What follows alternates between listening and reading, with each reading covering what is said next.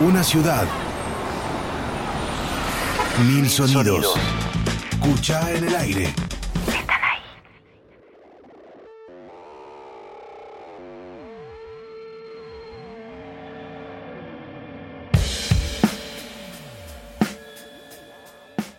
Bienvenidos a todos a un nuevo episodio de Escuchar en el Aire, otro episodio más que se nos va desde nuestras casas, ya les diría que todo el año, eh, haciendo estos ciclos de entrevistas con músicos platenses, eh, haciendo, fomentando un poco el arte de, esta gran ciudad que nos llena siempre de, buenos artistas, de buenos músicos. Y bueno, y en este caso estoy con eh, Marto Remiro, que nos va a estar acompañando al aire de Radio Universidad este domingo. ¿Cómo estás, Marto? Hola Chela, hola, ¿cómo andan todos y todas? Un saludo por ahí. Bueno, Marto es profe, licenciado en educación musical de la UNLP, pero también es guitarrista, compositor, cantante. Hoy, hoy tenemos, tenemos para charlar de todo. Está en Sí. varios proyectos musicales. Hoy particularmente viene a presentar su disco solista, Esas Cosas Extrañas. Ya nos vamos a, a meter, Marto, eh, en, en este proyecto. Un hermoso disco. Hoy justo lo estuve escuchando toda la tarde. hermoso disco Bueno. con, con muchos artistas también. Pero bueno, eh, vos integrás distintas bandas, eh, también con distintos roles, estás en De Siniestros, estás en Los Años Rojos, también tenés tu, proyecto personal. Eh, ¿cómo, cómo te moves con, con esos, ese, esquema, digamos, ¿no? Estando en tres proyectos a la vez. Eh, no, bien, mientras tenga tiempo, bien, a mí me gusta, o sea, es como, yo ca- pasa el tiempo y cada vez necesito más como respirar música, es, cada vez lo, necesito más en vez de menos.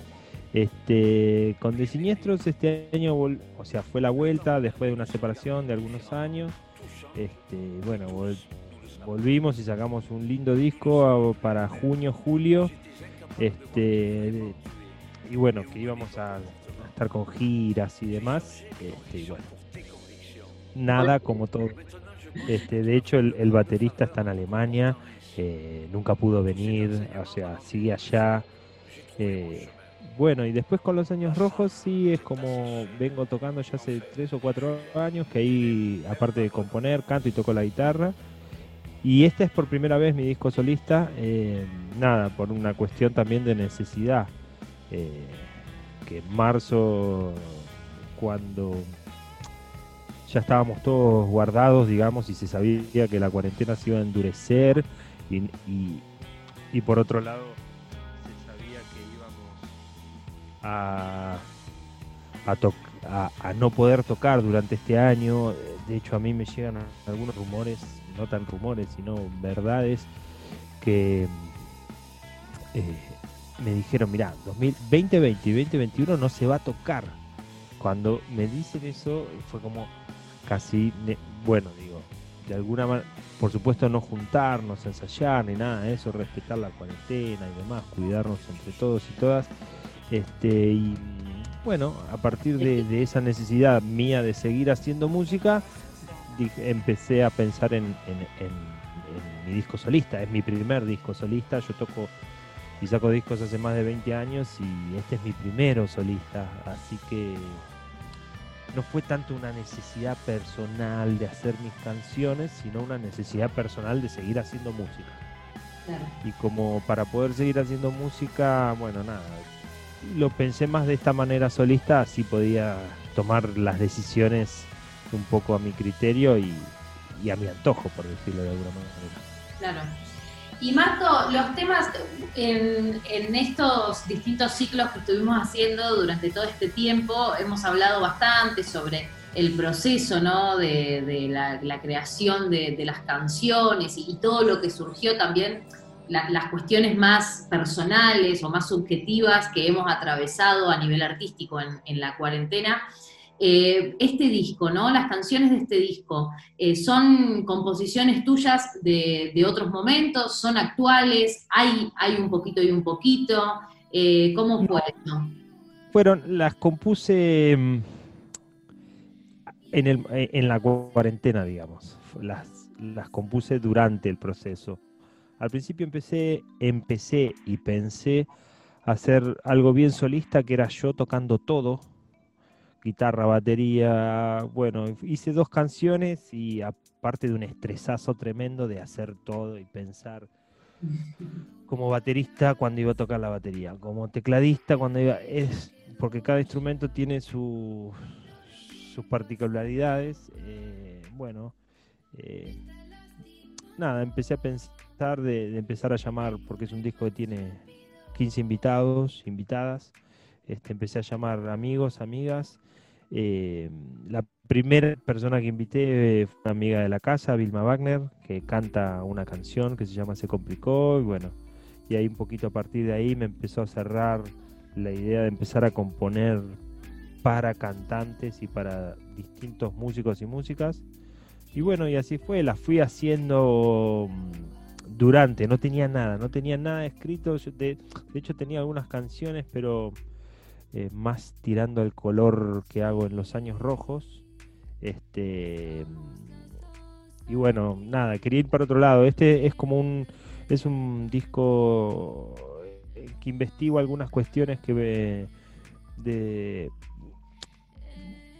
que tienen que ver un poco con mi historia personal. Hay un tango que, es, me hace acordar mucho a mi abuelo y cómo me empecé a ligar yo con la música. Después hay, hay cuestiones más de, música académica, de música contemporánea, de bueno, traté de hacer básicamente eh, o de alguna manera experimentar en lo que eh, en algo que no venía haciendo. Básicamente traté de diferenciarme con De Siniestros y, con los años rojos eh, nada, buscar cosas y, sobre todo eso, como era un disco solista, digamos, cumplirme algunos caprichos musicales este y de nada, buscar e investigar nuevos rumbos, eso me pareció que era el momento para hacerlo, digamos, en un, en un disco solista que no de algún sentido no le debo nada a nadie, digamos, no hay ninguna estética y es era mi primero encima, no, no tenía como una línea estética para seguir.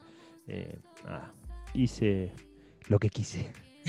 claro, lo que quise era todo por recorrer. Claro, justamente lo que quería hacer era algo que no había hecho hasta ahora. Eh, que creo que está, está logrado eso.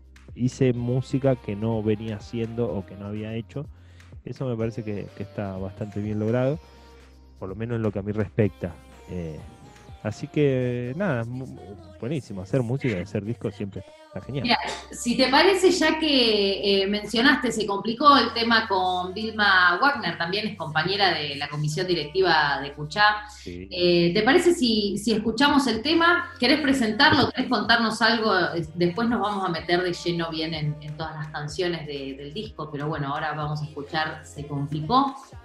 Sí, es em, en realidad cuando tomo la decisión de, empezar a componer para distintas voces que no sean la mía, eh, cuando estaba haciendo esta canción empecé a hacer la melodía, cuando ya estaba tarareando la melodía en mi cabeza y todavía no tenía letra ni nada, dije, esta la tiene que cantar Vilma. Le escribí, me dijo que sí, buenísimo. Grabé la melo con la voz, demás, se la mandé a ella para que tenga referencia y y por supuesto la pista mía sin la voz. Y se copó y buenísimo. Este, así, por suerte, me pasó con todos y todas. Este, más o menos trabajé de esa manera. Pero esta fue la primera canción que, tuvo forma, la primera canción terminada. Este, y la primera canción que, se me ocurre componer para alguien. Así que se complicó. Eh, es una colaboración con Vilma Wagner.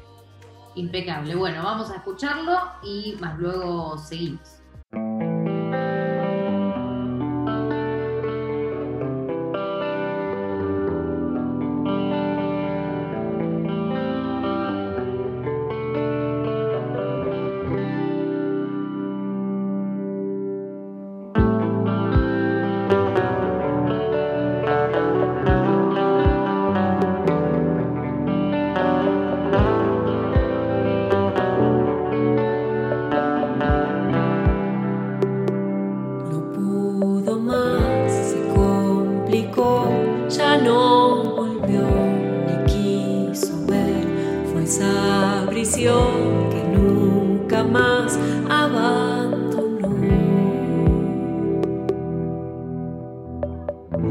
y es mejor.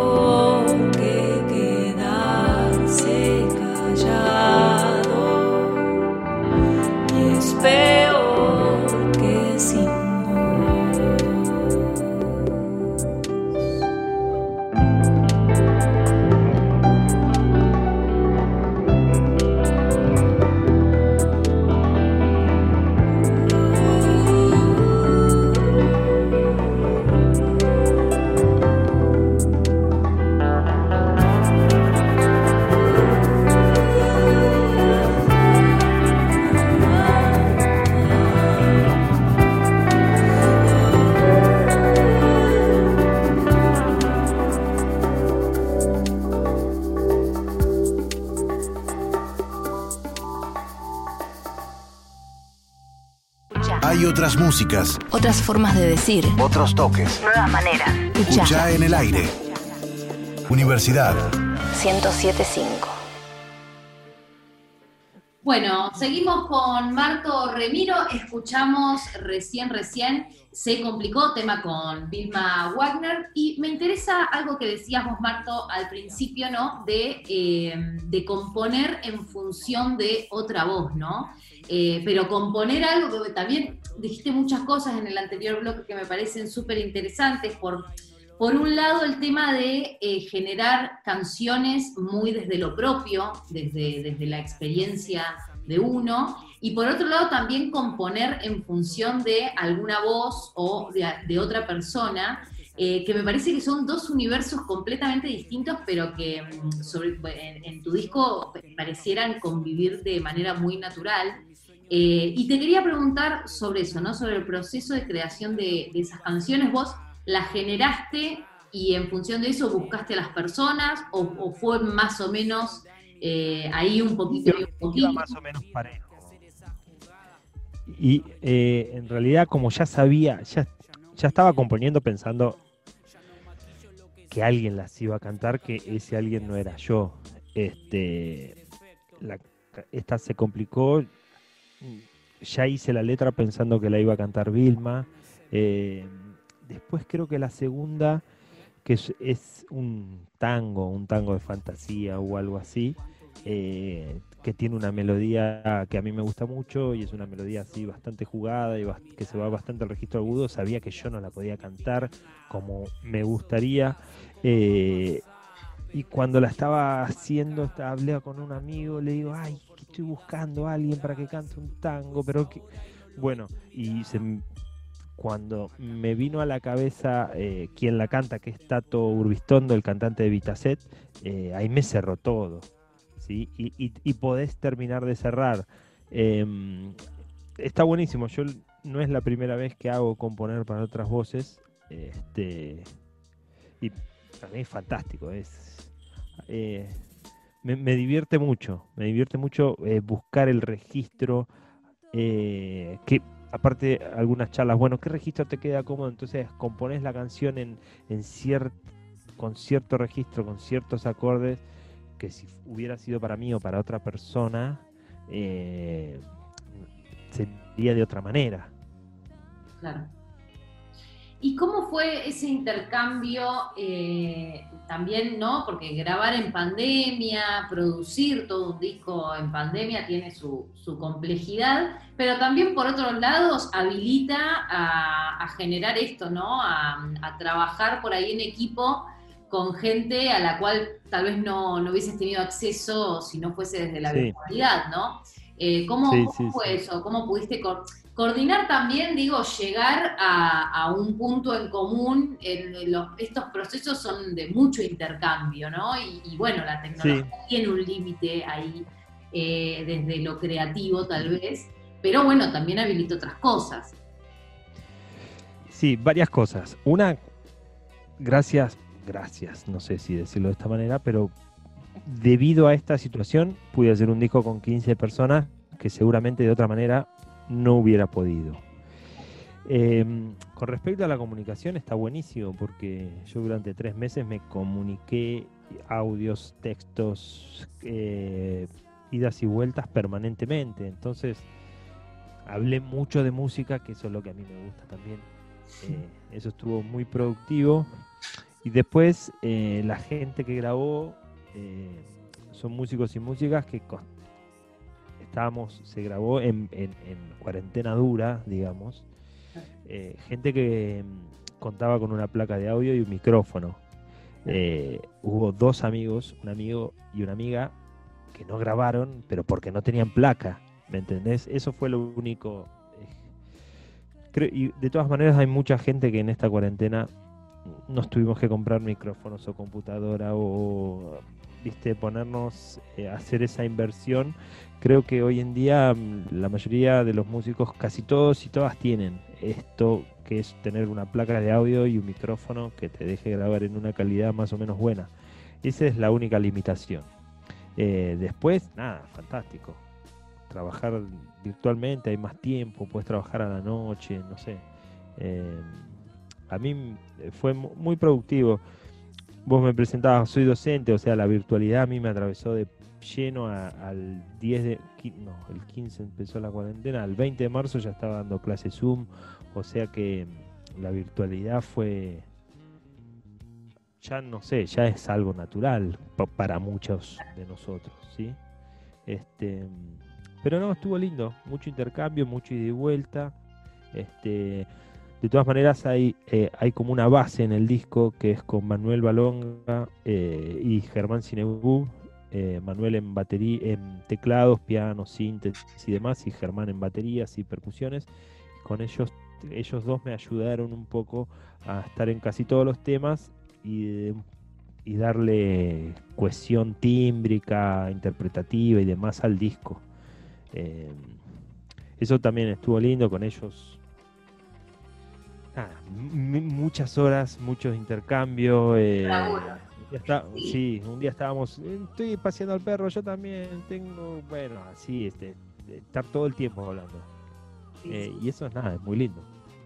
Sí, y también eh, esto que decías, ¿no? La, la virtualidad eh, limita un montón de cuestiones, pero también transformó, creo yo, eh, muchos procesos y, y habilitó esto, ¿no? De por ahí laburar eh, a otras horas o, o trasladar un poco más lo personal a eh, el trabajo propiamente dicho, eh, Sí. el, el producto, ¿no? Que se genera. Entonces, esa, para mí es esa mm, línea que se borró un poco entre nuestra vida, de, de nuestra vida al ir a la facultad, al dar clases, al tocar. La pública y privada, estamos todos en el mismo lugar. Exacto, estamos todos en el mismo lugar y bueno, habilitó también un poco a otros procesos que se den y que, y que mm, creo yo que estamos empezando a ver cosas un poco más valiosas de, sin caer ¿no? en, en- en un sentimiento apocalíptico sobre la, Sí, sí, la sí. tecnología, pero sí, bueno, estamos viendo que hay cosas que se generaron a, a distancia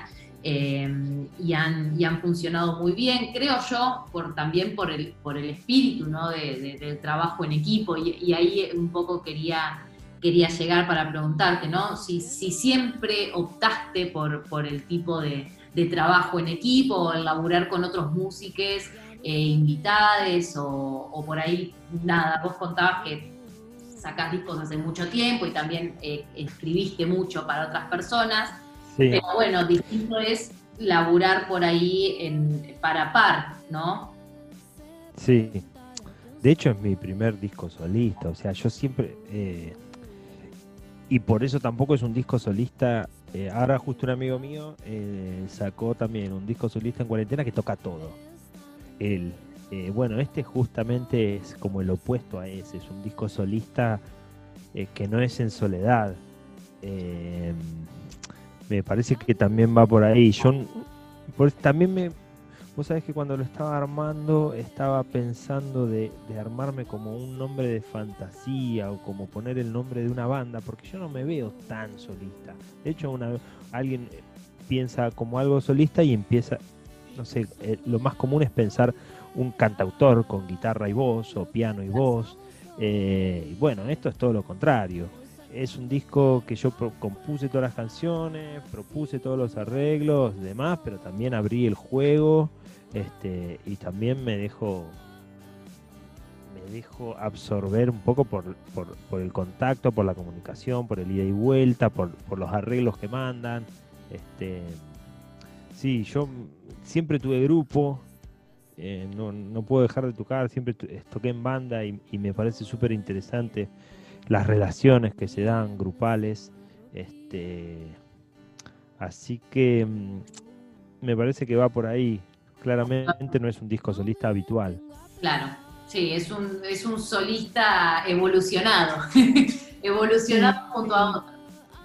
Vos sabés que cuando yo me vine a estudiar a La Plata, música, me vine a estudiar un poco, o sea, me anoté para dirección orquestal, eh, terminé cambiándome carrera y me recibí, cambiándome carrera de música, me recibí de profesor y licenciado en educación musical, pero bueno, es un poco eh, esa idea de la, de la mini orquesta, eh, claro. un poco más como, como un director técnico, ponele alguien que está ahí.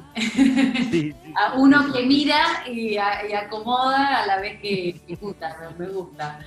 Eh, y una, vamos llegando más o menos al final de esta entrevista, pero una pregunta, el, el nombre del disco, ¿no? Esas cosas extrañas, ¿tiene una razón? Eh, uno también se vuelve un poco revisionista, ¿no? Con, con, todo este tiempo que vivimos y demás, pero eh, me, me, nada, esas cosas extrañas también con un disco solista con tanta gente, sí. me, me, genera... Me, me, parecía justamente eso, que, que no, como, al no ser habitual, está en, está en la...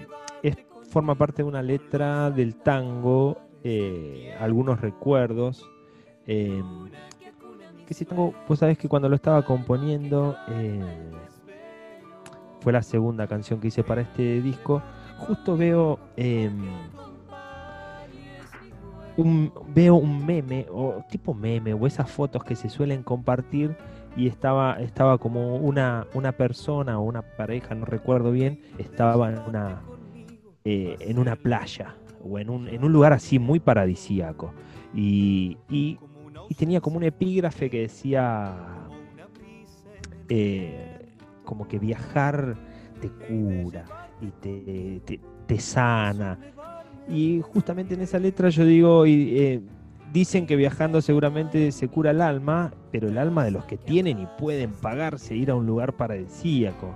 Entonces, viste, también pensar, bajar un poco a la realidad, este, pensar las cosas de otra manera, eh, esta, esta cuestión que estamos todos, esta cuestión extraña, estar todos más encerrados y más acá, de alguna manera es como también más, bueno, esta es la realidad de, de como, no sé, toda la sociedad, viste, estar quietos, ¿no? Me pareció, me pareció que estaba bueno, primero porque representaba un poco... Eh, la idea de un disco solista no convencional y también eh, haciendo, yo creo que es una de las letras que más me gustan y justamente esa parte, eh, un poco de, de, bajar un poco el, el, copete, por decirlo de alguna manera, del mundo capitalista, consumista y, y, donde si viajo, si tengo, si todo es mejor y es más lindo, y, pero bueno, ahí em, empieza un poco el rol de clase en juego y claro, soy más feliz si estoy en Tailandia y bueno, ¿cuánta gente puede ir a Tailandia, una isla paradisíaca? Sí, y también cuánto estamos todos muy encerrados, pero también muy en contacto con un montón de cosas, ¿no? Digo, esto vos decías, eh, estamos todos anhelando eh, eso que vemos en Instagram, eh, claro sin darnos cuenta que, que, podemos conectar mucho más con el entorno y, y, sí, y hay total. felicidad en eso, ¿no? Eh, como que sí. siempre estamos esperando llegar a la playa paradisíaca para ser felices. Para ser feliz. Y nos quedamos en el medio, hay un, todo un camino, ¿no? Eh, para llegar. Sí, sí, hay 300, 340 días de infelicidad contra 15 de felicidad, no, no tiene sentido. contra 15 chapoteando en las playas. Bueno, Marto, eh, ¿querés comentarnos dónde podemos escuchar el disco? Eh, ¿Dónde te podemos encontrar? En todos lados, básicamente eh, en todos lados. Sí, está en Spotify, en YouTube, que son las que más se usan, pero también está en Deezer y esas otras más alternativas. Eh, y también en Instagram TV, que se usan más o menos. Yo lo subí por las dudas. Muy un bien. lugar más, un lugar menos. De, de todas maneras, eh, concentro un poco el- la atención de este disco en Marto Remiro, esas cosas extrañas en Spotify. Bien. Marto Remiro, esas cosas extrañas lo buscan en Spotify y después lo encuentran por todos lados y ponen Marto Remiro. Te agradezco un montón por haber pasado por Cuchá, por contarnos eh, más sobre tu trabajo y también nada, por, por esta charla que hemos tenido. Eh, no sé si quieres decir algo más. Agradecer, dejarle un saludo a toda la gente y nada, y esperemos que, no sé, en algún momento podamos volver a tocar, ir a un recital, ir a un concierto, que estamos todos y todas con muchas ganas de eso. cruzando los dedos y contando los días para poder volver a encontrarnos en algún escenario compartiendo una cervecita, escuchando buena música, eso se extraña mucho, pero bueno, por ahora nos toca seguir cuidándonos y seguir bancando y produciendo música y produciendo arte desde los espacios donde, donde podamos generarlo. Te agradezco un montón, Marto. Nosotros, como siempre decimos, eh, pueden escucharnos, eh, pueden buscarnos en arroba cuchara la plata o también si nos quieren eh, mandar su contenido para difundir eh, desde este espacio, nos pueden mandar un mail a cuchalaplata.gmail.com y por supuesto eh, pueden ver y escuchar todos los episodios de Entre Casas en Spotify y si, si buscan en YouTube también Cuchala Plata van a encontrar esta entrevista y mucho más. Nos vemos la próxima y nos vamos con eh, el tema Caminando con vos. Muchas gracias, Marto. Hasta luego, saludos. Dando vueltas sin pensar Todo lo que podía doblegar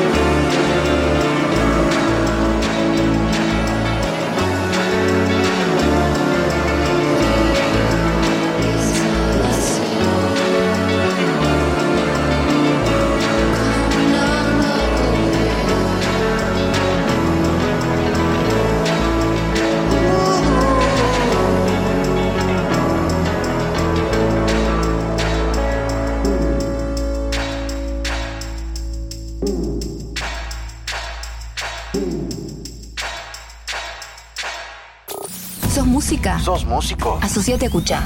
Comunicate a cuchalaplata.gmail.com y conoce los beneficios de vincularte a nuestra organización de músicos platenses. También seguinos a través de las redes sociales. Cuchá Músicos Platenses en Facebook y en Instagram. Y Twitter, arroba Cuchá La Plata.